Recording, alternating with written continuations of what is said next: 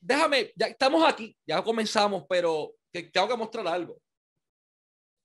Esta es la bandera de Puerto Rico, una bandera que para muchos de nosotros tiene muchísimo valor. Esto me lo hizo mi papá. Y lo interesante de, de esta entrevista es que en mi familia, esta es la entrevista que yo creo que más habían estado esperando. He entrevistado a Triple H, a Shawn Michael, a medio mundo, pero hay una persona en particular que mi bisabuelo vio en los cuadriláteros, que mi abuelo vio los cuadriláteros, que mi papá vio los cuadriláteros, que yo vi, te sigo viendo en los cuadriláteros y las futuras generaciones posteriores a mí esperamos que tengan la dicha de seguir viéndolo. Por eso es tan especial esto, porque esta figura que vamos a presentar ahora marcó la industria de la lucha libre puertorriqueña de tal manera que él no es un mero luchador, él es parte de la cultura de la lucha libre puertorriqueña sin más preámbulo, de Puerto Rico para el mundo, su majestad, su excelencia, el mejor manejador en la historia de la lucha libre puertorriqueña. El profe llega aquí a Lucha Libre Online. Profe, un honor tenerlo como nuestro invitado. ¿Cómo se encuentra? Perfectamente bien. ¿Y para qué decirte que no, sí, sí? Obviamente aquí estoy precisamente en todo mi esplendor, en toda mi majestuosidad y simplemente para compartir contigo un poquito de esta corta carrera que llevo en la lucha libre. Y es cierto, he sido parte de la historia y recuerdo que donde quiera que me encuentro hay personas que me recuerdan desde prácticamente, porque una cosa que yo le he contado a mucha gente, que es que yo he estado siete décadas en la lucha libre y la gente no me lo cree porque mi primera lucha la hice el año 1969, que son los 60, los 70, los 80, los 90, los 1000, los 1010 y los 1020, ya que pude luchar antes de que cerraran por la pandemia. Así que yo creo que es una, actualmente es una de las trayectorias más, más longevas en la lucha libre de Puerto Rico. Y eso es algo impactante porque otro de los pocos en hacerlo es Mil Máscara. Terry Funk lo hizo en su momento dado y el que está cerquita de concretarlo es el señor José Huerta González, que también va en ese camino. El profe ya lo concreta porque tuvo la oportunidad de luchar antes de la pandemia. Y mencionas algo bien importante. Es casi, casi. y mencionas algo bien importante. Y es que comienzas en la industria en el 69, pero toda trayectoria tiene un inicio antes que lo que vemos en el cuadrilátero. ¿Cómo comienza la pasión del profe por la industria de la lucha libre? Bueno, prácticamente yo fui creado para la lucha libre. Mi papá era un fanático de clavo pasado, de esos que se sentaban en el filo del asiento, de esos que gritaban, que, le, que caía casi en coma, de esos que hacían así, así, y me entraba esa, esa paranoia extraña que daban los señores antes que veían la lucha libre. Era de esos fanáticos extremos. Y desde que yo era pequeño, cuando nos criamos en Chicago, eh, él me llevaba a ver la lucha de la AWA, que era con Bergania y toda esa gente. Y ahí luego nos vinimos a Puerto Rico y en Puerto Rico él venía a ver las luchas que daba la NWA de la Florida Championship Wrestling, que venía como una vez al mes al, al, al Irán Bison. Y yo desde pequeño iba viendo esas luchas. Me llevaba a ver películas del Santo, me llevó, yo me crié viendo lucha libre prácticamente toda la vida. Mis ídolos fueron Jack Brisco, Dory eh, Harley Reyes, José Lotario, todas esas grandes estrellas de la lucha clásica y en México, pues Santo, Mil Máscaras, Blue Demon, y fui formando en todo eso hasta que un, un, día cuando éramos pequeños formamos un, hicimos lo que ahora llaman Bar Jack Wrestling, pusimos cuatro espeques y pusimos cartones y amarramos soga de bajar las vacas y ahí comenzamos a hacer morisquetas y a hacer luchas y a hacer cosas. Y eh, mi, mi, mi, tía Celia se había casado con un señor de Chicago, Chino Reyes, que venía de la misma escuela de lucha libre que Huerta González, que el Invader 1, ellos luchaban en Chicago y luchaban en toda esa área. Y él me vio y dijo, oye, ese chamaquito tiene potencial. Yo tenía 14 años, pero ya medía 5 9, pesaba 200 libras y criado en el monte, pues estaba formadito. Y lo que yo era ágil, era muy, muy acrobático, a pesar de que no sabía nada de lo que estaba haciendo, pero lo que hacía inventando se veía bonito. Y él me dijo, yo te voy a coger bajo mi tutela y si tú quieres aprender lucha libre, yo te voy a enseñar. Y ese señor que fue mi tío, eh, fue mi maestro, fue mi guía, fue mi mentor, fue el hombre que me llevó por los primeros caminos y, y que me hizo enamorarme más de la lucha libre. Y prácticamente desde los 14, 15 años ha sido lo, lo, lo que más he disfrutado. He tenido la oportunidad de, de, de, que todos mis sueños se convirtieran en realidad en la lucha libre llegué donde nunca pensé que iba a llegar. Eh, la lucha libre fue, es mi pasión. Todavía Dios me ha permitido tener la salud suficiente para hacer mis cositas, no en el mismo esplendor que lo hacía antes. Pero sí he recorrido todas las facetas. He sido luchador, manejador, comentarista, entrevistador, eh, árbitro, eh, de todo lo que se puede hacer en la lucha libre, yo lo he hecho. Y creo que lo he hecho bastante bien, por lo que se ha formado una trayectoria de seguidores de muchos, muchos años. Vamos a remontarnos a los 60 y esto es lo más curiosidad que me da saber cómo se entrenaba lucha libre en esa década, porque ahora tenemos otras facilidades, otras maneras de hacerlo, pero antes yo tenía entendido que eso era en el piso, en la playa, en las tablas, donde hubiese, ahí hacían caídas. ¿Cómo fue tu inicio? como te dije anteriormente, pues los, gimnasios de lucha libre, había un ring en, en Country Club, que era de Gran Gerena, en, en Isabel había otro. Eh, y el del martillo, pero prácticamente en Dorado había un ring de boxeo que era el piso con cuatro sogas, pero un piso de cemento. Y ahí se practicaba y hacíamos las caídas y hacíamos de todo. Y uno se acostumbraba. Cuando íbamos a un ring normal, pues el entrenamiento era caídas, tres, cuatro, cinco veces cogiendo caídas, tres, cuatro, cinco veces cogiendo corre cuerda, condicionamiento. Era un, cuando nosotros empezábamos a practicar lucha, aprendíamos, empezamos a practicar lucha, lo que ahora llamarían pistola, MMA, ese estilo de lucha era prácticamente a, matarnos. Y el que sobrevivía todo ese proceso, entonces todo eso que yo te enseñé, no es, es esto que te voy a enseñar ahora.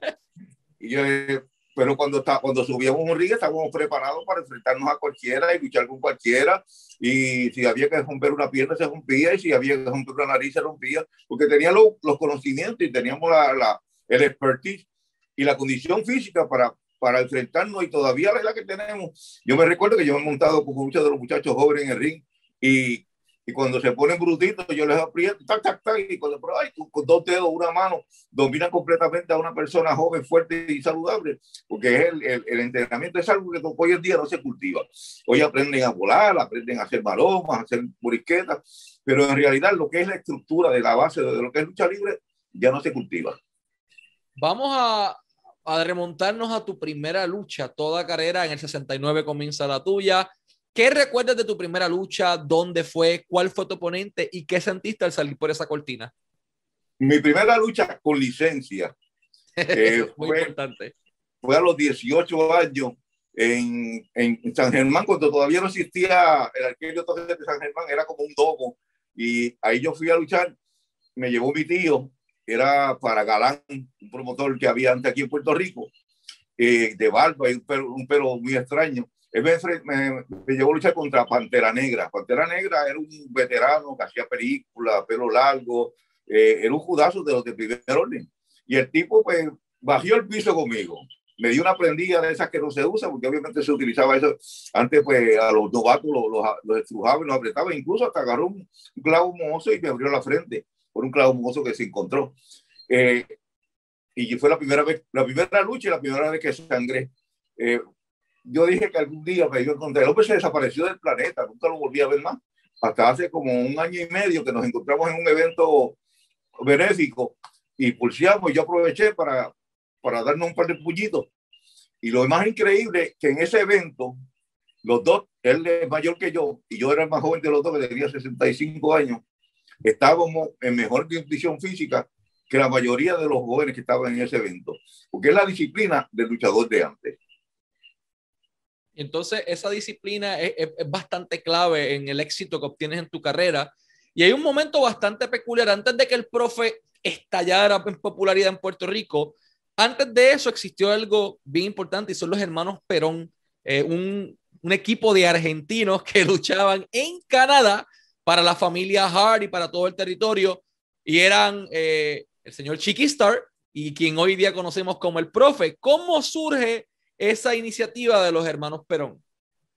Bueno, en Puerto Rico ya Chiqui surgió de una escuela que yo formé junto con mi compadre, eh, el Chino Reyes, que era mi tío, y Juan Cartagena.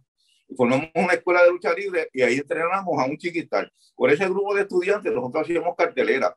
Y como ya Chiqui era alta, tenía físico, Chiqui luchaba en pareja con el mongol, que era un luchador de dorado, contra mí. Un promotor nos vio juntos y dijo, pues estos dos chamaquitos se ven bien juntos, son de Vega Baja, jovencitos, bien parecidos, porque aunque usted no lo crean, a aquel tiempo éramos jóvenes y guapos, éramos lindos, el tiempo es cruel que a nadie perdona, pero esa parejita fue la pareja estrella de muchas compañías de Puerto Rico. Fuimos que nos enfrentamos a, a Bob Bolton y su hermano Barrio, nos enfrentamos a grandes estrellas de Estados Unidos que venían de, para enfrentarse a esas otras compañías. Hércules Ayala eh, estaba viajando a Canadá, donde Hércules Ayala en Canadá era una mega estrella y se había llevado a Castillo y se había llevado a, a, a Maravilla como los hermanos Castro, como una imitación a, a, Fidel Castro y a, y a su hermano. Pues él los llevó a ellos como cubanos llevó a Barrabás como su hermano, que eran los hermanos Ayala.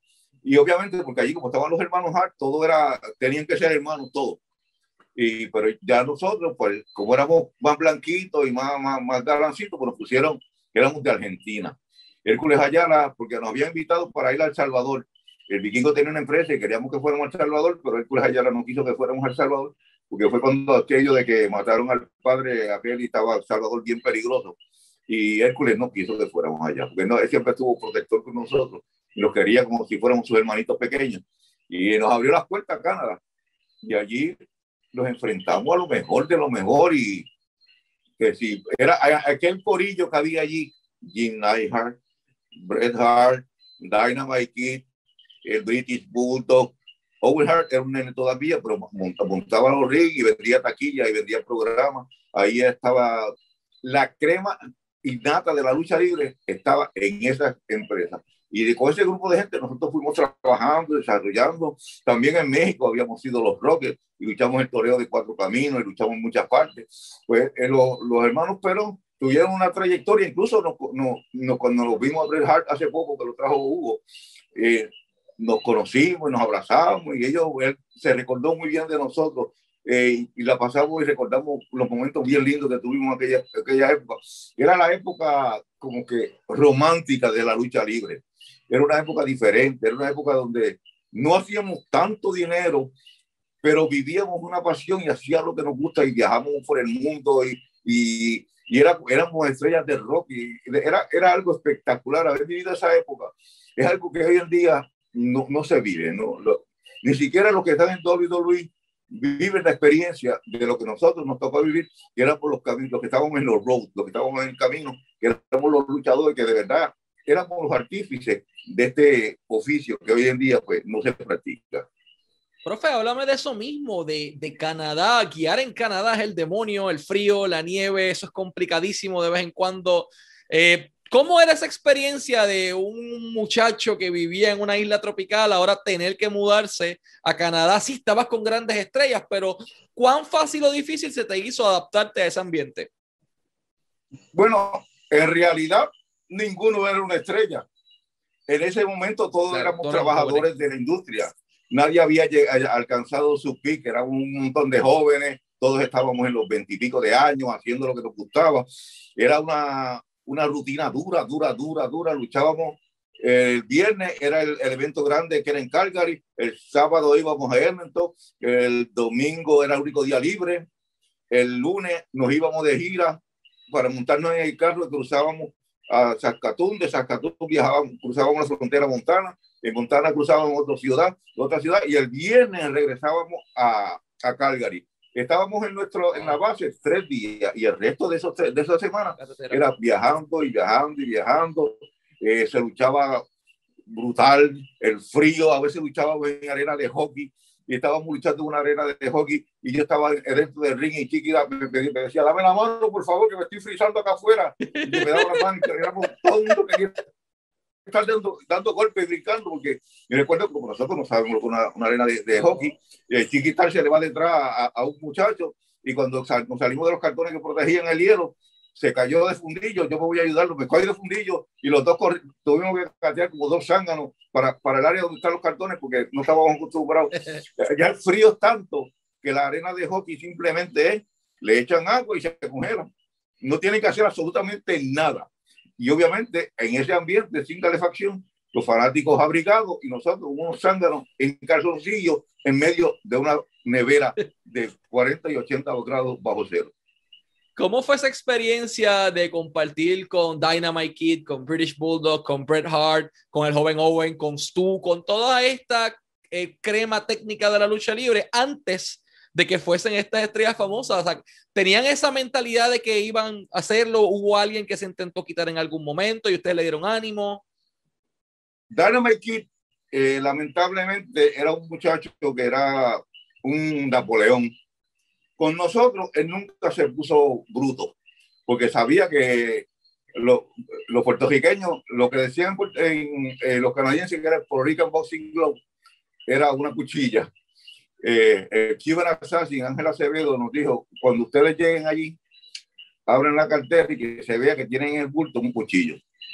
Y nadie se mete con ustedes. Dynamite Kid era un abusador, era un bully le hacía maldades a todo el mundo. Cogió un muchacho, le abrió la frente de esquina a esquina, él le echaba chocolate caliente, los envenenaba. Eh, e, era un abuso total. El tipo era, incluso, con el mismo Bruce Hart, Bret Hart, cuando luchó con él, muchas veces lo, lo estropeó bastante, porque él, él, era bastante. La vida le cobró y mira el final que tuvo. pero eso sí, él fue un innovador. Toda esta gente como Cripe, Noah, Jericho, toda esa gente son imitaciones de Dynamite Kid. Un hombre que es pequeño, que hacía maravillas en cuadrilátero, era impresionante su talento. Bret Hart, eh, disciplinado, era serio. Eh, Bruce Hart era el tipo más indeseable que puede haber. Eh, el único de los Hart que algún día me hubiera gustado encontrarme fuera de, la, de Canadá era Bruce Hart, para partirle la madre. El señor padre era un señor extraño. Él era.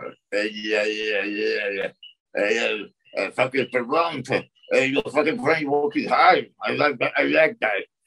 Era así, los mismos hijos le hacían burla, porque estaba bastante maltrechito, era extraño. Un día me llevó una cartelera, iba con los judíos técnicos en el mismo, en el mismo Cadillac, porque era un, un sepulturero, un sepulcro de, de Cadillac, frente al dungeon.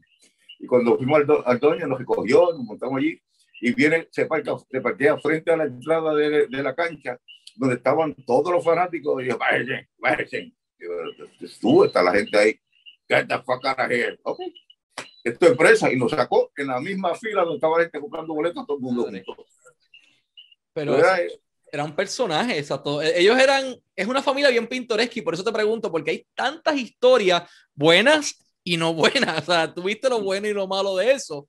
¿Cuál fue la parte más complicada de trabajar con la dinastía Hart en Canadá en todo su esplendor? Bruce. Bret Hart era un amor, era un profesional 100%, el tipo Sbiri también era un profesional, eh, Ross también, que era oficina, este, el otro que era un bombero también, todos eran muy buenos, eh, pero Bruce era era un carne puerco y era un glorioso y era el hombre que, ellos decían que estaban divididos. Los rubios, como Owen y como, como Bruce, eran aparte, entonces lo, eran protegidos de, de, Stu. Y los que tenían el pelo negro, como Wayne, como Bruce, como Brett, pues eso eran, eran lo más que él lo, lo, esperaba más de ellos y los estropeaba bastante, pero la experiencia allí nunca me, me metí con el viejo a, al matre porque sé que era peligroso. Eh, si tú caías en la, en la, garra de ese viejo, él no te iba a soltar hasta que tú lloraras, tú gritaras y tú, hasta que él se cansara de maltratarte y tal vez te rompiera algún huesito, el viejo tú no, no te iba a soltar. Y lo malo era que el viejo tenía la habilidad y los conocimientos para hacerlo. Y antes eso era disciplina. Era normal en la industria en general eh, para forjar ese carácter. Vamos a tomar un avión y vámonos a donde todo inició, en Puerto Rico. ¿Cómo llegas a, después de esta trayectoria en Canadá, fuiste a Estados Unidos, fuiste a México, recorriste el mundo, pero la tierra llama? ¿Cómo llegas a WWC? ¿Quién te hace la llamada inicial y te dice, eh, hermano Perón, te queremos acá? En realidad estábamos trabajando en unas competencias y Barrabás era el, el, el, hombre que movía muchas fichas y tenía muchas empresas y siempre nos tuvo a nosotros como su pareja de estrella. Y nos hizo el acercamiento para que llegáramos a WWC, a Capital Sport. Eh, fue más o menos como para el 82. Eh, como Ángelo Rivera y Chiquistar, yo creo que la fórmula, éramos jóvenes, éramos puertorriqueños, aunque no, como vuelvo y repito, éramos bien parecidos. Eh, estábamos, nos pillaron. Nunca nos dejaron brillar como Ángelo Rivera y Chiquistar.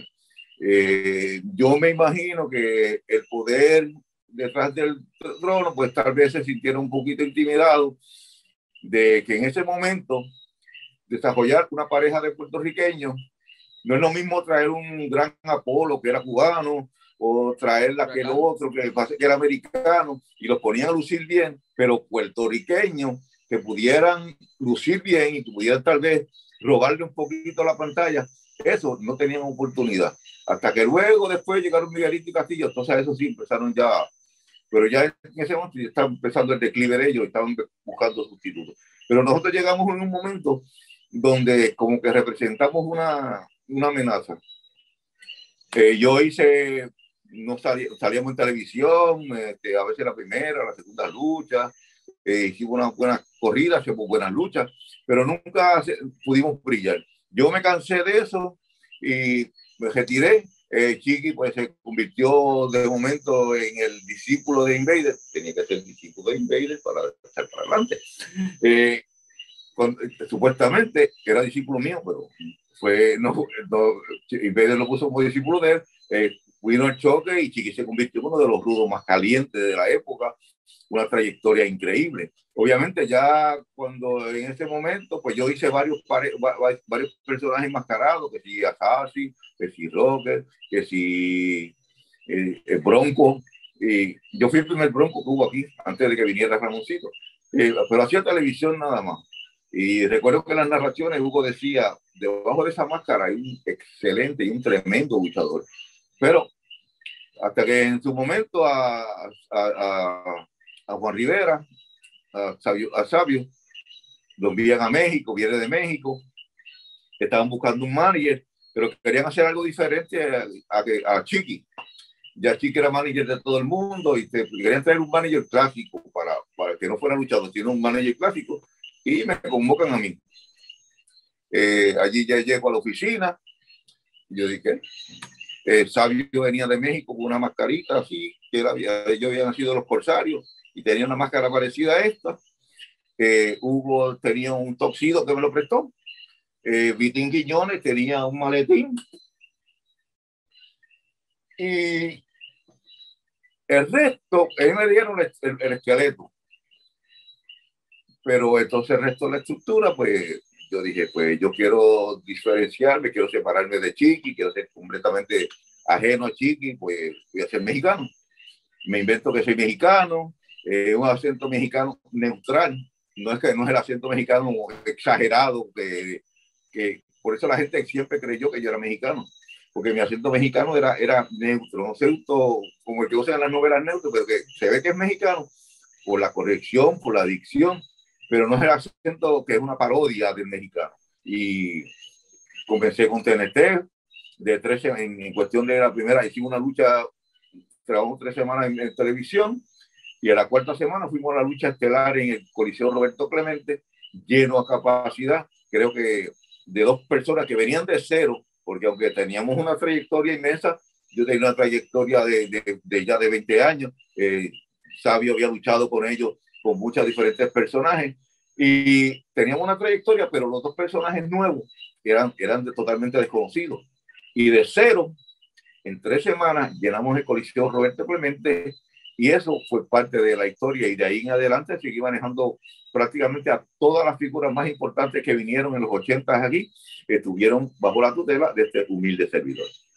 Mencionas que Sabio es el primer protegido que te asigna WWE en aquel momento, no era Sabio, era el Karateka Ninja, eh, era TNT, otra, una, la pintura, el misticismo, era algo increíble.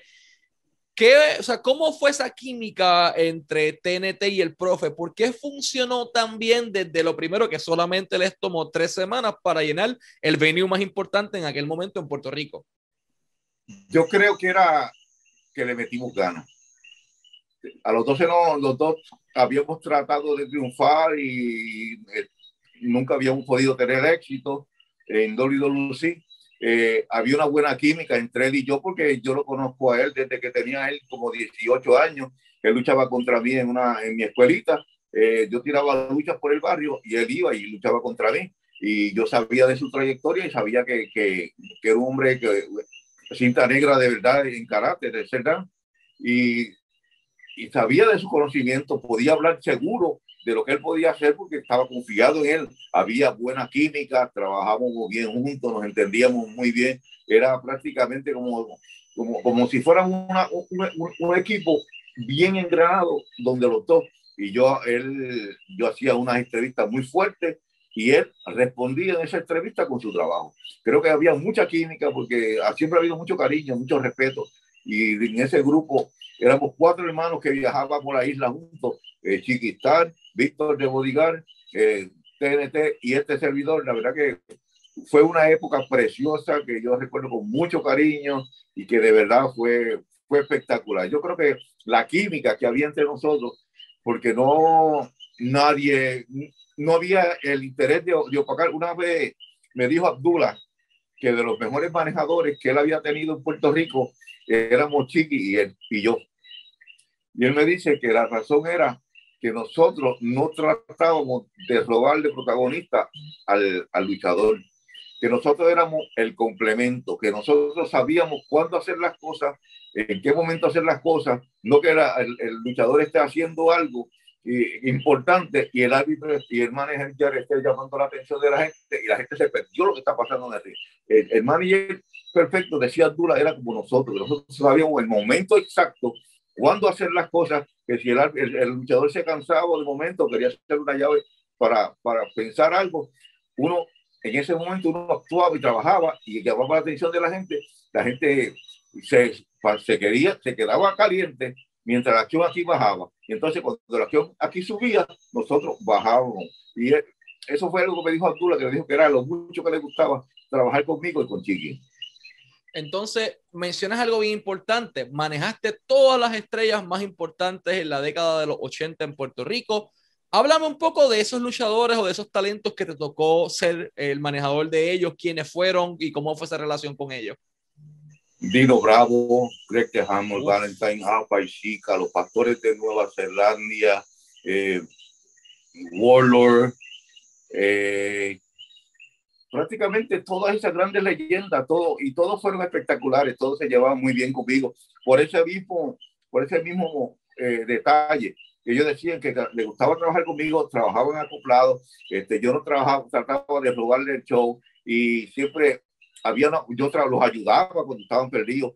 Yo cogí una vez una lucha entre el Giant Warrior y un otro luchador, luchaba contra él, que era otro gigante, igual que el de grande, igual de malo. Y prácticamente la lucha la hice yo, desde abajo gritando, porque ellos estaban dos gigantes, dos gigantes por, por realidad son pocos los gigantes que son hábiles, y porque por el tamaño, porque se les hace fácil se hace difícil practicar y entrenar. Al ser tan grandotes, pues no, pueden, no practican mucho las caídas ni los movimientos y se confían mucho de que solamente con puño y patar pueden defenderse. Pero yo siempre fui un buen complemento y trabajé con todas esas grandes estrellas de la lucha libre eh, y haber luchado con tanta gente. Yo recuerdo que una vez nos un, un jueves en, en, creo que fue en, la, en las piedras, por allá un pueblito lejano, nos dice, trajeron al Rock and Roll Express que tú sabes que son dos leyendas.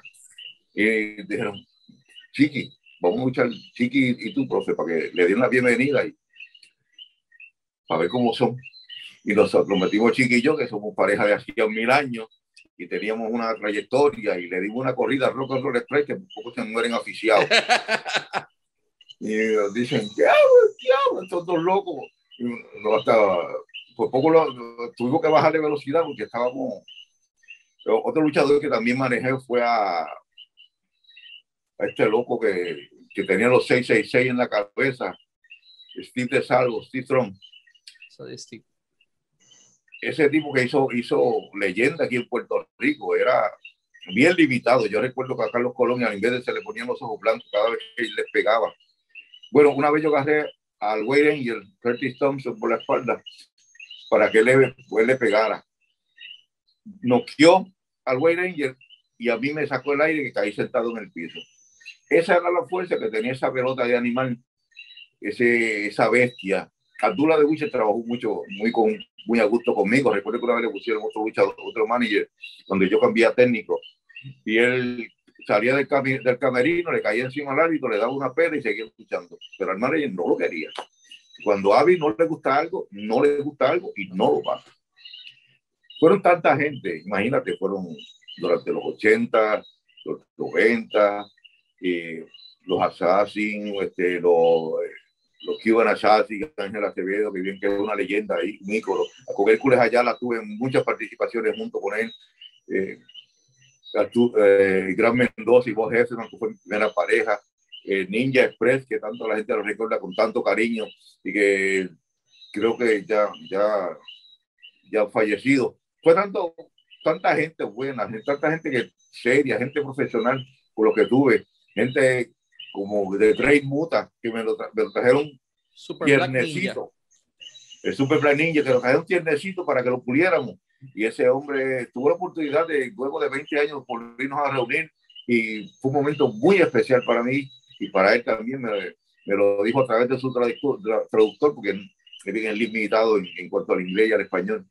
Eh, fue una trayectoria inmensa, una trayectoria brutal, unos recuerdos increíbles y, y, creo que, como dice, decía mi papá, nadie me quita lo bailado. Yo no sé, yo pude haber sido médico, pude haber sido abogado, pude haber sido lo que yo hubiera querido, porque un estudiante bastante aprovechado.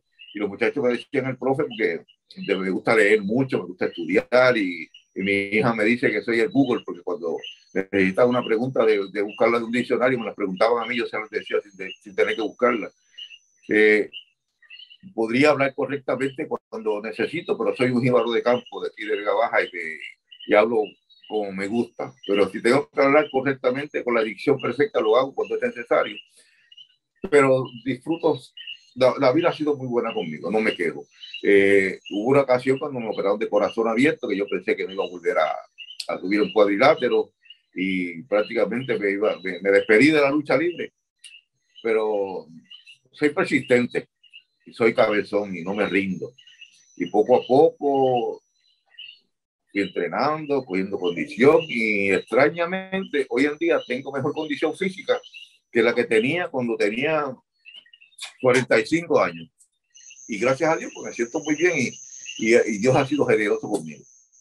Profe, dentro de los nombres que, que manejaste, mencionaste uno que me llamó bastante la atención, que sé que muchas personas lo recuerdan, y era este hombre fuerte, una superestrella canadiense, pero de la provincia de habla francesa en Quebec, y estoy hablando de Dino Bravo, quien tuvo una muerte bastante trágica en, allí en Montreal. El tipo, sabemos que fue una estrella hasta que llegó a WWF y allá hicieron lo que hicieron con él, pero tuviste la oportunidad de manejarlo en su esplendor.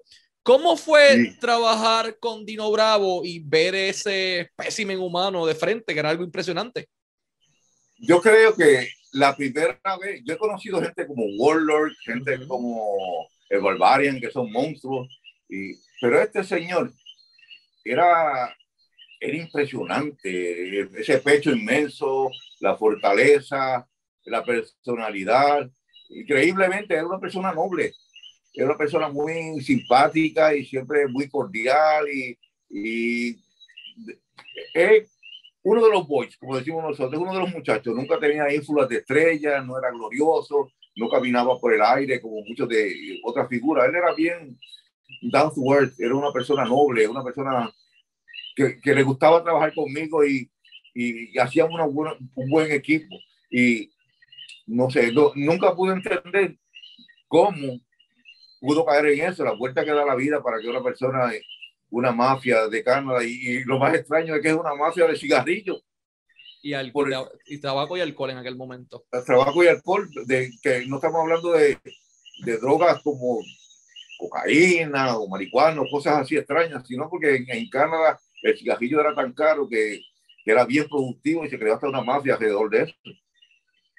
Y es, bien triste la manera en que él muere. Vamos entonces a otro nombre que menciona y es eh, el hombre que le otorgó el maletín por primera vez en su carrera, Vitín, eh, eventualmente Víctor Quiñones. Él fue árbitro en WWC antes de tener toda esta trayectoria increíble en la lucha, ¿Pensaste que alguna vez Víctor Quiñones iba a ser eventualmente la persona que daría otro rumbo a la industria en Puerto Rico? Mm, Víctor Quiñones era, era una persona muy especial y, y, mucha gente no sabe que Víctor Quiñones fue de los originales socios de WWC, eh, ya que Gorilo Monsoon, que fue uno de los socios originales, era prácticamente como hubiera sido el padre de, de, de Vitín. Eh, lo crió y lo formó y lo y era fue, fue como su hijo. Y él le cedió su parte a, a Quiñones. Cuando yo entré a WWC Quiñones era uno de los jefes. Y él fue el primero que me llevó a, a Leonardo. Y de su bolsillo sacó 800 dólares y me compró siete, cinco toxidos, pero finos y elegantes. Y me dijo, apures, me los pagas cuando tú cobres tu primer cheque. Y créeme que el primer cheque me dio para pagarle y me sobró mucho dinero. Algo que, y Vitín, yo recuerdo que cuando yo estaba ya un poquito cansado en, en, en, de trabajar en WC, que estaba narrando programas, yo le había ofrecido a, a Carlos y a, y a la, la, la, oportunidad de, de volver a revivir al profe, porque, no sé, ya, ya no me llenaba, ya no tenía la pasión de estar comentando, de narrador, quería ser rudo, quería revivir al profe. Y me encontré a Vitín en el hotel donde yo trabajaba y, y le dije, Quiñones, ¿qué tú crees si, si me das la oportunidad de estar allá? Y, y él me dijo, profe, empieza el sábado. Yo, feliz de la vida, y llego allí, un, fue en Calley, y ahí me encuentro con Rey González. Rey González en, en IWA era como el lado, era aparte, no. Se mantenía alejado del, del corillo hasta que llegué yo, me abrazó y allá estaba, estaba Víctor Rodríguez y un abrazo de hermano.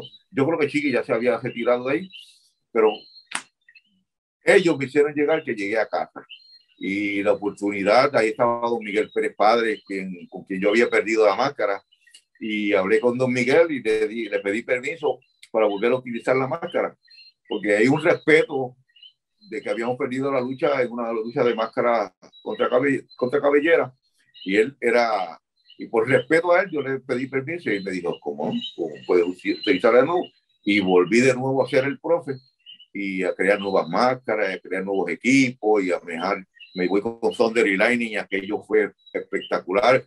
Creamos una familia del milenio eh, brutal con Rey González, yo a su lado, la Tigresa, Thunder, Lightning, Jabrowski, Víctor de Bodigar, eh, un equipo espectacular de trabajo y aquello era lleno y lleno y lleno, donde quiera que íbamos, llenos espectaculares, eh, corillo diferente que era la IWA, que era como totalmente lo, lo clásico que era WWC, aquello de, de, de del K-Fake que era bien sellado en, en WWC, en IWA pues ya era más, más relax, allí podíamos salir juntos, podíamos hablar juntos, compartir con la gente, era, era algo, un ambiente totalmente ajeno, incluso mi familia nunca había ido a una lucha, iban los domingos y se iban aparte y, y, y, con mucho cuidado de que nadie supiera que eran, eran ellos, porque mi familia sufrió mucho los estragos de la lucha de los 80 por, por, el, por la peligrosidad de los fanáticos. Los fanáticos de los 80 eran, eran demasiado peligrosos.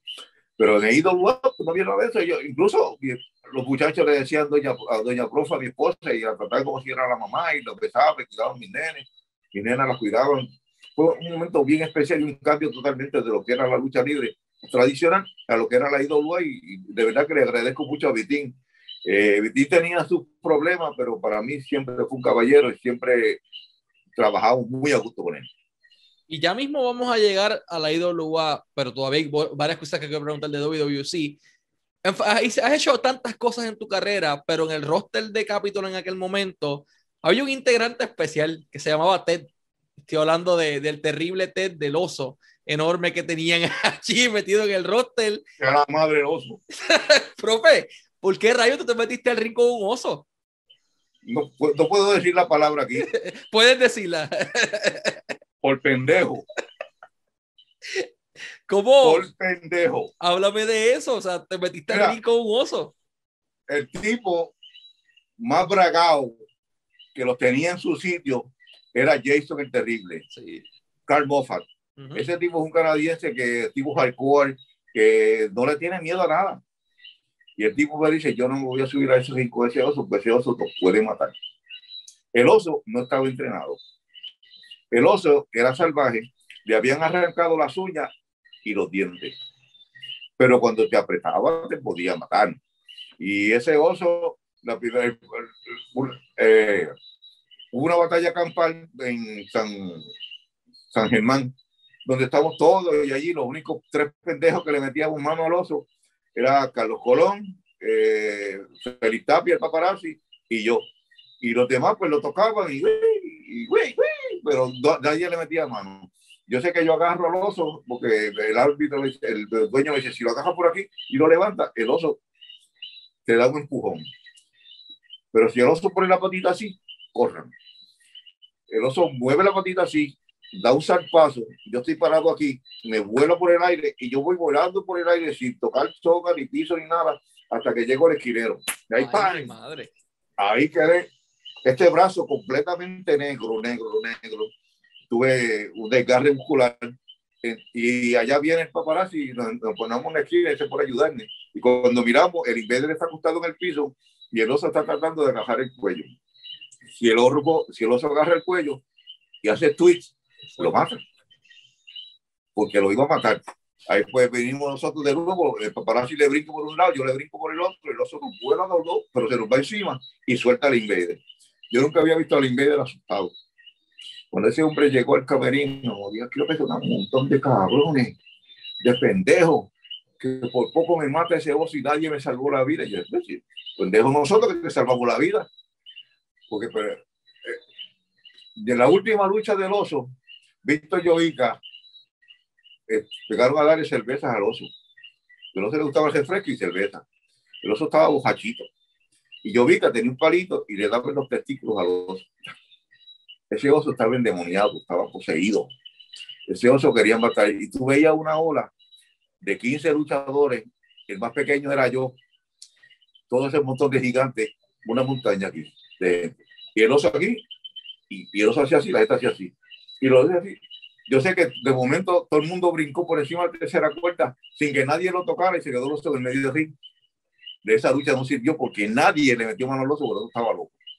Eh, fue un disparate lo que hicimos el, oso no estaba entrenado, el oso lo que quería era comernos y obviamente por poco se jalta de paradillas puertorriqueñas cuando se jaltara con todos nosotros. Y por estupidez de nosotros meternos con ese oso y hubiera estado aquí Carla Capari, porque era en la cancha no nos dejara luchar con él. Ay, mi madre. Ah, vamos ahora a otro tema bastante controversial también. Y mencionaste ese nombre en el transcurso. La rivalidad con Hugo Sabinovich y el profe estuvo, no color hormiga brava, estuvo amarilla en un punto de, de la carrera. Todos recordamos esa lucha. Háblame un poco de esa rivalidad con Hugo, cómo fue trabajar con él en la faceta de luchador y qué sentiste al arrancarle la cabellera de la cabeza. Bueno, las carreras mía y de Hugo han sido paralelas. Nosotros los dos empezamos con Arturo Mendoza por allá por los años setenta y pico él tenía como 14, yo tenía como 17 y empezamos ahí. Luego nos volvimos a cruzar en, cuando yo comencé como profe, él estuvo ahí, estuvo, eh, yo estuve narrando la lucha, siempre, cuando en otro momento siempre lo, lo compartí. Este, yo pegué a tirarle su granito y su taqui, taqui, taqui, hasta que la cosa reventó y nos fuimos a las manos eh, te voy a decir que tanto para Hugo como para mí, yo creo que ha sido la lucha más trascendental en la carrera de los dos.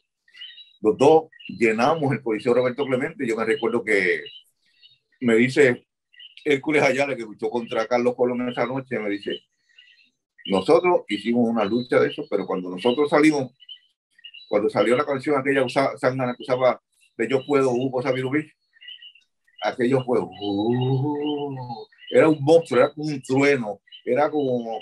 Y, y, era una pasión increíble. Fue una lucha que nos dio, Hugo pega duro y yo pego duro, los dos somos bien garrotes, los dos pegamos recio, eh, tenemos un estilo sólido y yo me recuerdo que, que, este, fue aquello espectacular. El primero luchamos en Mayagüez, donde el desgraciado me pintó de amarillo y al otro día luchamos donde yo lo dejé para que pareciera más varonil, que parecía por lo menos imitar a un hombre. Y ese momento, güey, el torneo, el juego está uno a uno. Y hemos tenido, la última vez le metí una bufetada que fue después de María, que estamos haciendo una entrevista, le di una bufetada que lamentablemente me dolía la punta de los dedos. Y eso me molestó porque me dolió, me dolió la mano. Y tengo que desquitarme. Y yo creo, he visto que tú eres tu socio, que tu socio ha bajado de peso y tu socio se está viendo bien. Yo estoy entrenando. Y yo creo que los dos nos debemos una Está uno los a uno. Dos, los dos estamos uno a uno. Y yo creo que ahora como lo vi, ya no se parece a Java de Hot, como lo vi la última vez. Ya va, ya va. A Java de Hot, eh, que tenía 17 papas y, 7, y 70 barrigas. Yo sé que tu socio, y, pero no me importa. Sé que se lo va a decir, lo va a escuchar, pero me alegro que lo Pero nos debemos una. Y estamos en condición. Yo puedo, yo sé que él ahora puede. Tengo la tranquilidad que no se va a morir de un infarto en medio del ring cuando yo lo ponga, le, le meta 400 puños y 400 patas. Y podemos demostrarle al mundo que la edad es un número y que se puede hacer maravillas cuando se tiene corazón. Yo sé que lo tiene y yo lo tengo. Y me gustaría que antes de que se retire, y tal vez los dos, él enganche las botas y yo enganche la máscara, pero bueno, llévasela. Llévale ese mensaje y si lo está escuchando, como te dije una vez hace más de 40 años, si no los tienes de adorno, si todavía queda un poquito de hombría en ese viejo puerto, tiene que sí. Ay, mi madre. Esto se prendió y de qué manera, Hugo, el reto está hecho. Nos toca eh, emitir este mensaje. El profe lo acaba de decir. Hugo se retira en febrero del 2025. Ha bajado 95 libras hasta el momento. El profe está en una señor, o sea, un señor de condición física, todavía le queda, todavía está en el cuadrilátero, todavía está activo. Y yo sí estoy de acuerdo con eso. Yo creo que se deben una más. El marcador está uno a uno y Puerto Rico quiere ver la secuela de aquella bofetada eh, de Misterio Manía. Ah, me parece preciosa. Y le queda, me queda más todavía. Ay, mi madre. Profe, vamos otra vez algo que hizo Hugo en su carrera que también tú hiciste por mucho tiempo y lo mencionaste al inicio de la entrevista, y es que siendo manejador y siendo luchador, haces la transición a comentarista. ¿Cómo fue esa experiencia de trabajar como comentarista y quiénes fueron tus compañeros favoritos para trabajar? Bueno, trabajé, mi primer compañero fue Hugo. Eh, y luego que Hugo, hace la transición que se va, pues trajeron a un señor canadiense, eh, panameño, Ricardo Patí, Enrique Patí, que no tenía la menor idea de lo que era lucha libre. Y lamentablemente no era que fuera malo, simplemente que a mí no me pueden poner a narrar el béisbol porque yo no tengo la menor idea de lo que es el béisbol. Él no tenía la menor idea de lo que era lucha libre y estaba más perdido que, que el demonio. Luego trajeron a Don Eliu, que Don Eliu pues ya tenía experiencia y me gustó trabajar mucho con Don Eliu. Yo, para mí eso fue eh, mi, pareja perfecta fue Don Elio. Eh, trabajé con Moyano, trabajé con prácticamente con todos los que han estado, con el Bronco, con Rico Suave, eh, con ahora mismo estoy con un joven muy, muy bueno también que está trabajando muy bien. He, tenido prácticamente a todos los a, todos los que han sido, desde Olvina, a, a Axel Cruz, todos todo los grandes eh, comentaristas, y, ah, incluso ha estado hasta con, con el Wizard. Y, y, a veces en todos los comentaristas que yo veo, escucho una, una cosita mía por ahí, como que se acomoda, que se recuerda, principalmente los veteranos. Eh, muchas de las palabras, muchas de las frases, muchos de los nombres de algunas de las llaves, algunos de los apodos, como Eddie Colón, que yo lo puse el joven maravilla, pues ahora es la maravilla Colón. Eh, muchas de, las cosas que yo utilizaba, pues las, escucho en la gente de ahora. Y fue, comentar, comentar era bueno, pero no, no, era mi pasión, no era lo que yo era bueno, porque tenía el mal hábito de que yo reír la gente y es algo que es inconsciente. Soy, como dicen los mexicanos, de puntada. Yo puedo decir cosas que hagan reír a la gente. No tengo un, un catchphrase como la tiene tu socio, que tiene la tangana, el sushi, sushi, llaman los bomberos. No, yo soy todo espontáneo, lo que me salga, lo que, y a veces puedo decir dos disparates. Yo me recuerdo que una vez estaban entrevistando a Hugo y le dije, Hugo, Hugo, usted es un tipo bien parecido. Y dije, sí, sí, bien parecido a un puerquito. espontáneo, algo espontáneo a Carlos Colón yo le cantaba la canción Mataron al negro Colón, mataron al negro Colón.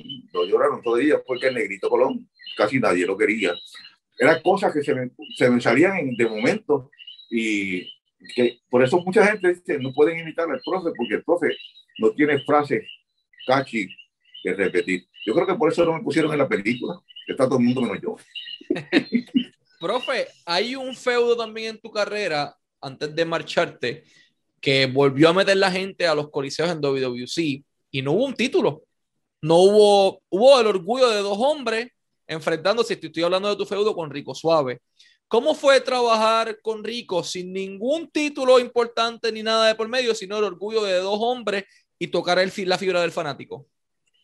Yo creo que era, no eran dos cuerpos hermosos, no eran dos galanes, no eran dos figuras espectaculares, eran dos que estaban dando el máximo, dos que se entregaban, que, que dieron todo por el todo. Eh, tuvimos una lucha hardcore, creo que fuimos de los primeros en hacer luchas hardcore en Puerto Rico. Eh, hubo momentos donde le cogieron 18 puntos en la frente a Rico Suave. Hubo momentos donde Rico Suave partió un taco de billar en la cabeza, eh, sin efectos, sin trucos, sin nada. Un taco de billar sólido lo partió en dos en mi cabeza. Eh, hubo momentos donde nos quedamos noqueados, hubo momentos donde fue el extremo, luchamos en el hambre de Cuba, luchamos, y la gente se metía porque la gente veía uno fuerte de boxeo, una lucha de, con, con guante de boxeo, que yo me dijo, el Chieja me dijo que en toda su carrera era la mejor que había visto, la más entretenida y la más, la que más se había disfrutado. Eh, Rico Sabio trabajaba conjunto, con pasión, y yo creo que WC nos, nos, debió agradecer que nosotros les dimos tanto y que entregamos tanto, incluso que dejamos a un lado a nuestros amigos que se fueron a diferentes partes. Nosotros nos quedamos hasta que ya, hasta que ya no pudimos aguantar más. Y, y por alguna razón a ninguno de los dos nunca nos perdonaron. Pero a mí, Plin, yo feliz, tranquilo. Eh, he tenido una gran carrera, la he disfrutado, me siento feliz. Eh, no, soy de los pocos que nadie tiene, le tira, a pesar de haber sido rudo prácticamente toda mi carrera. Eh, no tengo bullies, no tengo enemigos, no tengo gente que incluso estoy en, en, en si he estado en empresas donde no se llevan con los dueños o hay guerra, no se meten conmigo, saben que mi trabajo es una cosa y que mi relación es otra cosa y que yo no me meto en chisme, yo no hablo de nadie, yo no me meto a tirarle. Si yo tengo que hablar de Hugo Sabinovich, el luchador, el personaje, yo le voy a tirar a Hugo Sabinovich con todo. Le voy a tirar con todo lo que tenga y que con, con, con la peor saña. De el hijo de Doña Mélida, ese no le, ese lo respeto. A ese lo mantengo aparte, pero Hugo puede esperar, el, Hugo Sabinovich, el luchador, puede esperar del profe lo más bajo, lo más cobarde, lo más ruin, algo que esta generación de cristal no tendría los pantalones para soportar, lo podrían lo, podía recibir del profe porque el profe tira con todo.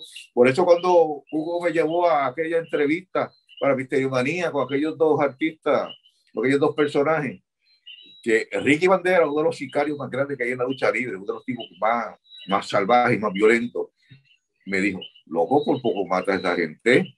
Me regañó Ricky Bandera, un tipo que sacado a gente de cajera, que es un sicario. Me regañó a mí por haberlos maltratado.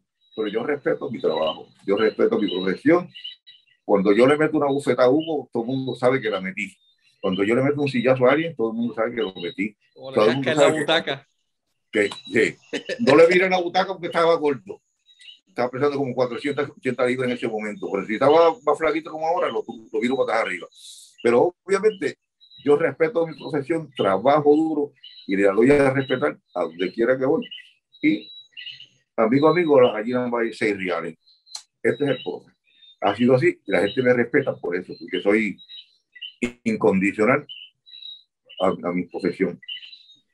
Te marchas de WWC y mencionaste durante la entrevista el porqué o, o tu inconformidad con tu estatus en la empresa. Tomas una pausa y te reinventas nuevamente. Pides el permiso de José Miguel Pérez Padre en esta ocasión. Traes la máscara de regreso, traes el tuxido, traes el maletín y llegas al otro lado, a IWA, con Thunder y Lightning. Háblame de ese momento. Para mí fue espectacular y la gente nos recibió con una, una pasión brutal. Eh, fue increíble, fue algo que, que yo creo que ni ellos mismos se lo esperaban. Ellos dijeron, vamos a traer a esta gente, pero no creo que ellos esperaran que el boom fuera de esa manera. Thunder y Lightning son la mejor pareja de los últimos años que ha tenido Puerto Rico y se ha mantenido por una trayectoria de más de 20 años y tienen condición, tienen credibilidad, se han enfrentado a lo mejor del mundo y si hubieran sido más jóvenes y si hubieran ido a correr el mundo, hubieran sido estrellas en cualquier parte del mundo, porque tienen la preparación, tienen la condición, dos hombres fuertes, dos hombres disciplinados, dos hombres que son como hermanos y que son una pareja muy especial y yo me siento muy orgulloso de haber regresado como profe acompañado de esos dos caballos. Profe, llegas a IWA en todo su apogeo y eso fue uno de los cambios de bando más importantes que abrió las puertas del infierno y de momento todo el mundo quería llegar a IWA. Háblame de esos años de gloria de IWA en los early 2000s. ¿Cómo era el público? ¿Cómo era el ambiente? ¿Cómo era este, el backstage? Háblame de todo eso, el compañerismo. Háblame un poquito de, de la IWA en esa época. La IWA en ese momento, pues, habían sus tribus. Eh, estaban los jóvenes, los chamaquitos de las primeras luchas. Eso, pues, se resentían un poco de la presencia de los veteranos, porque los veteranos, pues, cobrábamos más. Eh, según ellos, pues, hacíamos menos porque no, no teníamos que hacer tantas cosas para que la gente nos compraba. Ellos querían hacer mil cosas y la gente, pues, no se las compraba.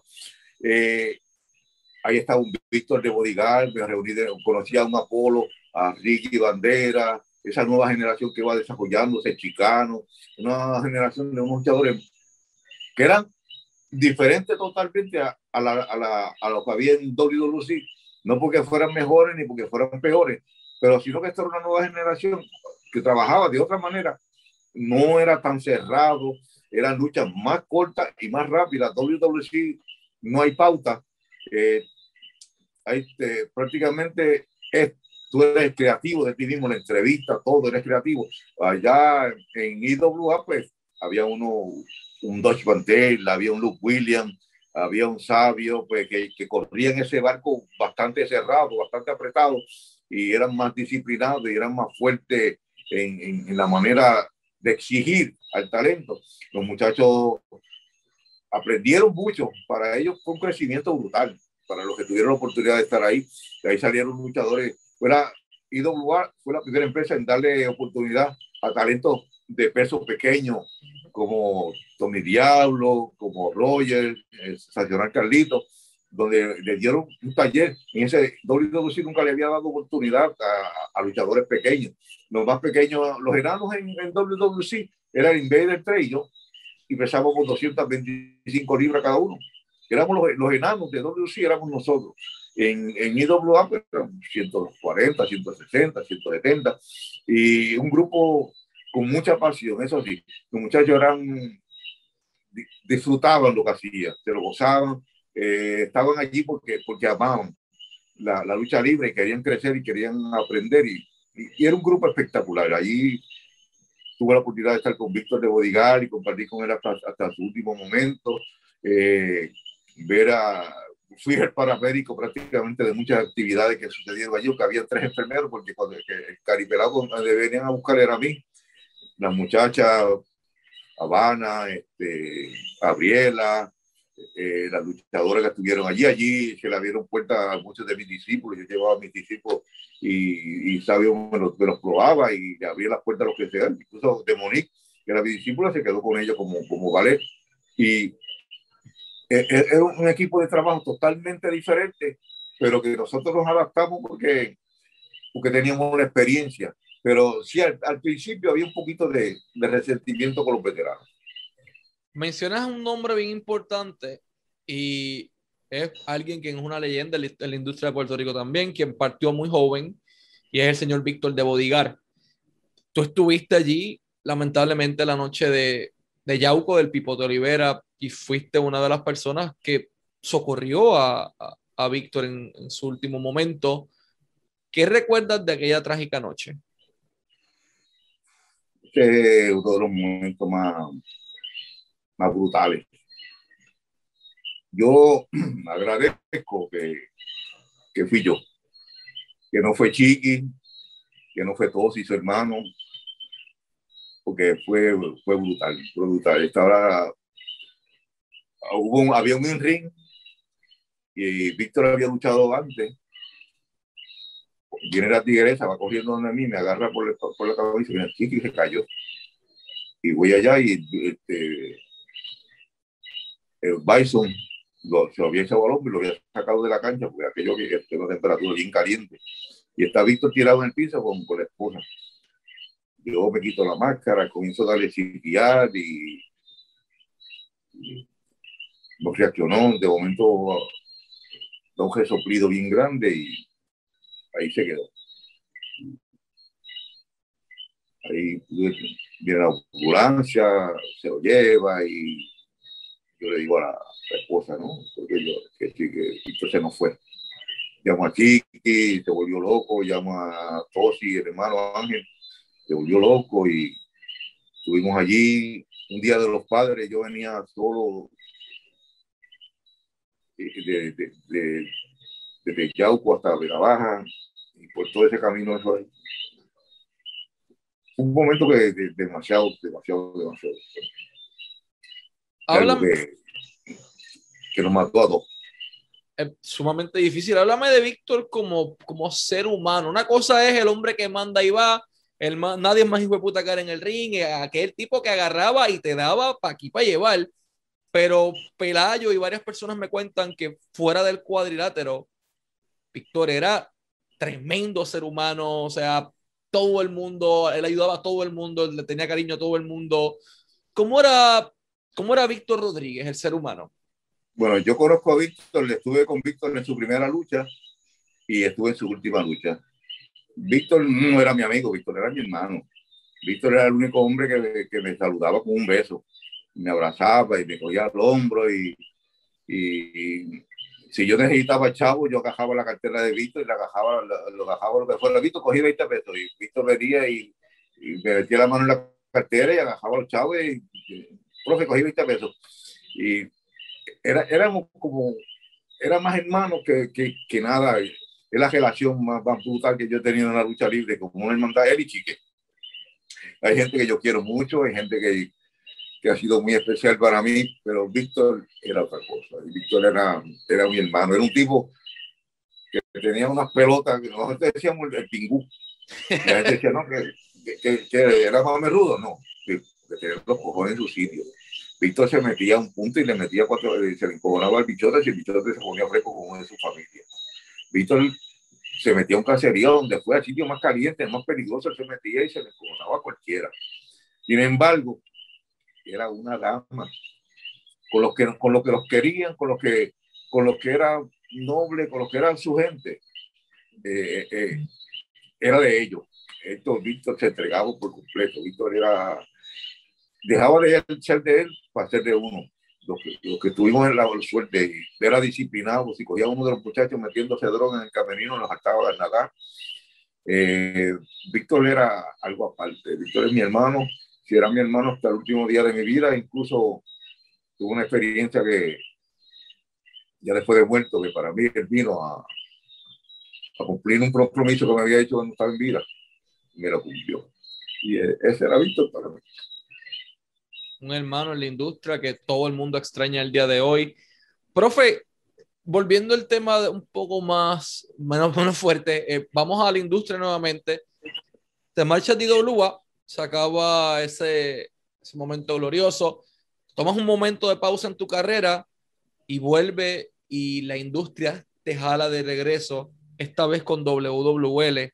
¿Cómo llegas a WWL y cómo fue tu experiencia en la empresa? Bueno, luego que salí de, de IWA, eh, me fui con el doctor César Vargas, que tenía una empresa en Mayagüez y en el área oeste. Y esa empresa llegó a ser bastante sólida. En un momento tuvo más, mejores talentos que la misma WWC, la misma IWA. Tenía un Shane, tenía un Castillo, tenía Profe, tenía Chiqui, tenía grandes talentos, grandes, de lo mejor. Y se unió a WWC, se unió a IWA para hacer eventos en conjunto y, y, y tuvo un éxito. Lo único que él no era muy coherente en cuanto a negocio y ofrecía demasiado dinero, demasiada garantía, mucha gente se aprovechó y como pasa aquí muchas veces, pues la gente se, se quiere comer todo de golpe y no, no son razonables, no piensan en, vamos a trabajar algo para que nos dure mucho tiempo y nos produzca y todos poder comer de ese producto. No toda la gente piensa en comerse todo de momento, apelar a la persona que puede ofrecer alguna alternativa y, y lamentablemente pues eso nos ha dejado que yo vi, de parte del grupo que estaba ahí, que estaba parte de los creativos, también se fueron a trabajar con WWE. Y esos señores pues me invitaron a mí para que fuera allá. Porque él tenía un evento, Negrín tenía un evento. Yo no me acuerdo, yo le pregunté, yo le pregunté que si, si podía ir a verlo y él, no, tú no puedes venir a ver mi evento, tú tienes que ser parte del evento. Yo, bueno, está bien. Y ahí me llevó y comencé a hacer algunas cositas y me puso con Thunder Lightning otra vez. Ahí se me ocurrió la idea de, de vamos a volver a enmascarar a Thunder Lightning para que regrese el misticismo. Y el profe fue el, la, la, idea de ponerle la máscara de nuevo. Y eso fue espectacular.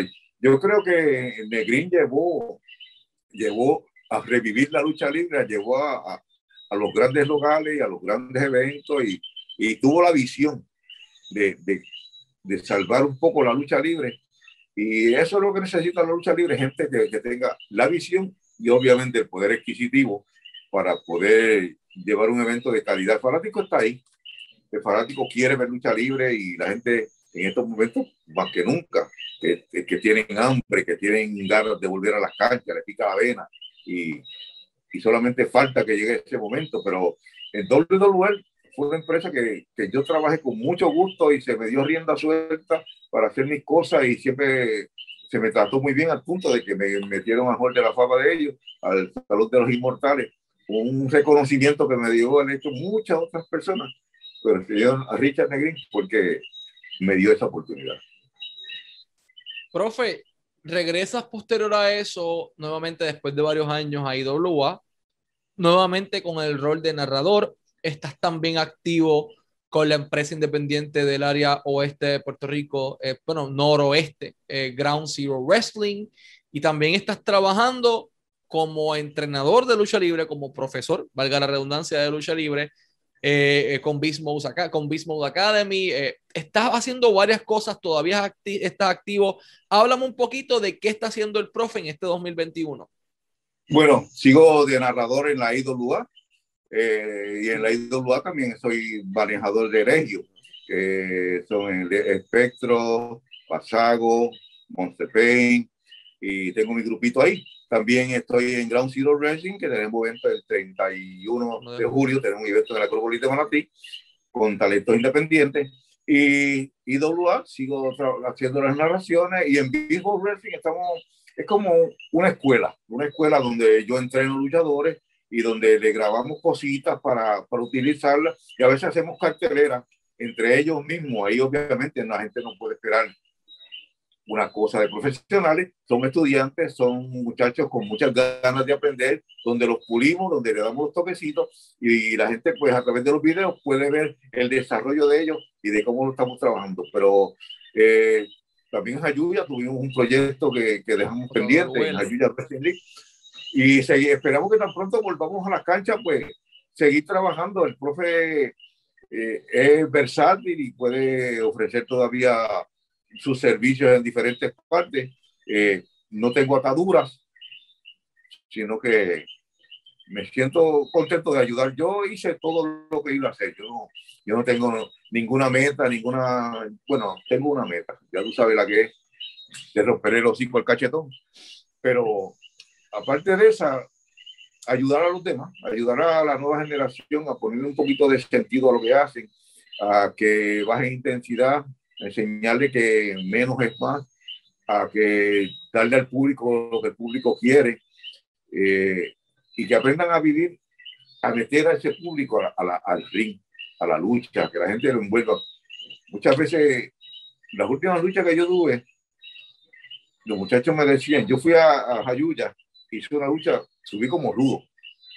Sin embargo, el público se me entregó. Y cada vez que yo hacía algo, el que estaba conmigo, que era técnico, le dijo, bueno, ¿qué vamos a hacer? La gente era, guau, guau, guau, guau. El clásico guau que hace mucho tiempo no se escucha, allí era ensordecedor. Yo de rudo. La gente me quiere porque la gente cree en nosotros. Los viejos tenemos la, esa parte es que tenemos la credibilidad. Muchas veces los luchadores no se visten correctamente, no, no tienen una presencia, no, no se cuidan. Y si tú parece que vas a montar una, la, la máquina en una pista, tú no puedes pretender eh, que la gente te respete como luchador cuando tú mismo no te respetas como luchador. Ten presencia, cuídate, cuida tu imagen, bríndale a la gente lo que la gente quiere ver, no lo que tú quieres presentar. No trates de impresionar a tus compañeros de camerino, impresiona a la gente, que es la que puede, quiere pagar estos nombres extraños que se ponen hoy en día los luchadores, que nadie los entiende, que yo en las narraciones tengo que poner un papelito con el nombre y una flechita para saber cuál es cuál, porque son unos nombres tan extraños. Carlos Colón, la gente se acuerda de Carlos Colón. Sabio Vega, si el nombre tú lo escuchas dos veces no se te olvida más. El profe no se te olvida más. Sí, está. Pero estos nombres de hoy en día, la gente no se puede acordar de ellos porque son nombres tan extraños, mezcla de español, inglés, o nombre de juego, nombre de, de cosas que la gente no lo asocia con el luchador. Son cosas que son sencillas, imágenes extrañas, imágenes. Ahora todos los luchadores son guapos, son. No hay nadie que quiera caerle simpático a la gente, que sea amable, que, que, que quiera compartir con el público. Ahora son baratos, todos son tipos guapos de barra, todos tienen ser. Y eso le funciona a un Stone Cold, le funciona a un Invader, le funciona a ciertas personas que tienen lo que se necesita para hacer un barato. Y tú no puedes ser un barato, no pretendas hacerlo. Profe, vamos a jugar ping pong. Yo te menciono un nombre y tú vienes, mencionas la primera palabra que te venga a tu mente. Víctor Llovica. Eh, maravilla. Carlos Colón Sr. Leyenda. Invader número uno. Controversial. Chiqui Star. Mi hermano. Bronco número uno. El más grande de la República Dominicana. Sadistic Steve Strong. Una mole. Rico Suave.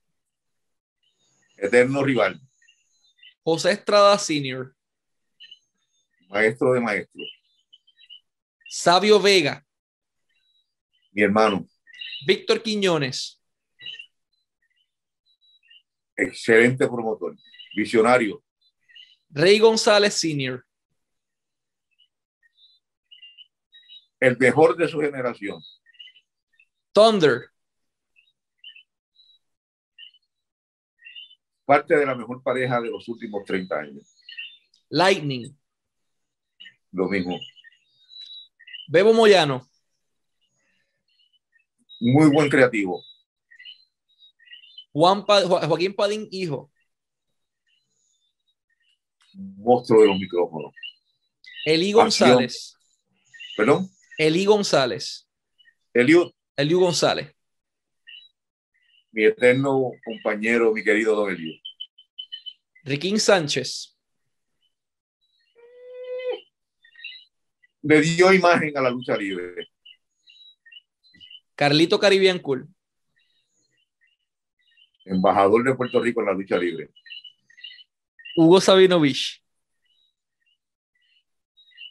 Eh, no, no puedo hablar malo aquí. Víctor Rodríguez. Mi hermano más grande. Richard Negrín. Visionario, excelente negociante. Por último, el profe. El profe, el profe es muchas cosas. El profe, para algunos una, una leyenda, para otros un ícono, para algunos un maestro, para otros un amigo.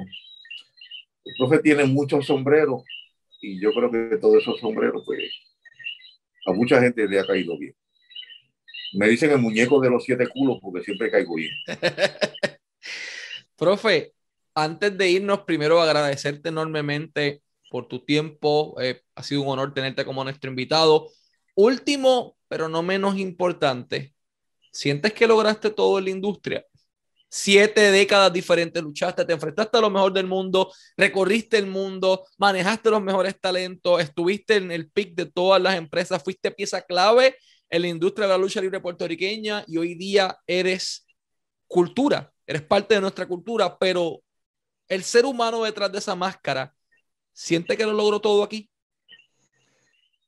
Creo que Dios fue demasiado generoso conmigo, que Dios me dio la oportunidad de vivir la pasión de la lucha libre en todo su esplendor. Yo empecé cuando la lucha libre era una cosa de galleras y de, y de, de janchitos, de tabaco y la llevé hasta el al Choliseo de Puerto Rico, el Toreo de Cuatro Caminos, el, el Pavilion en Canadá, eh, a diferentes partes del mundo. Este, he hecho prácticamente todo y con todo me ha ido muy bien.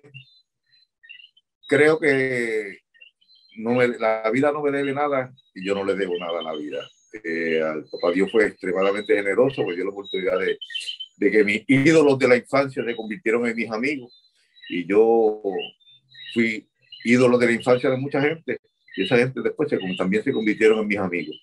Eh, para mí, me gustaría que con ese reto especial que hice, sellar, completar ese círculo de dos personas que se conocieron y cuando tenían 16 y 14 años y que a los 60 y pico vuelvan a cruzar una vez más y ponerle un, un sello a dos trayectorias. Tal vez mi trayectoria no fue internacional como la de Hugo y reconocida en todas partes, pero para los que me conocieron, para los que me admiraron, para los que, para la gente que sí sabe quién soy yo, fue tan grande. Y para mí, mi trayectoria, yo la respeto, me costó sangre, sacrificios, costillas rotas, clavículas rotas, lesiones, eh, llanto de mi familia, verme destrozado, este, perder amigos en el ring, estar disfrutando de los placeres, comí con reyes y almorcé con mendigo, comí en los mejores restaurantes y pasé hambre, eh, estuve en esa ruleta rusa que es la vida y, y me la gusté, me la disfruté. Pude haber sido muchas cosas, pero no me arrepiento de haber sido luchador. Luchador y este deporte, esta pasión, me ha permitido vivir tantas cosas que no lo hubiera podido hacer en otra profesión. Así que gracias a la lucha libre y gracias a ti por esta oportunidad de poder compartir con, con la gente y de, de disfrutar estos momentos con ellos tan especiales y contigo. Al contrario, un honor haberlo tenido aquí como nuestro invitado. Como le menciono, mi familia estaba esperando esta entrevista más que cualquier otra. Yo de igual forma también eh, quería esto hace mucho tiempo, así que gracias a usted por su tiempo. Y nos despedimos. Este fue Su Majestad. Gente, siete décadas diferentes dentro de la industria de la lucha libre. Recorrió el mundo entero. El profe, la leyenda de leyendas y Michael Morales Torres para Lucha Libre Online, la marca número uno de Pro Wrestling y Combat Sports en español.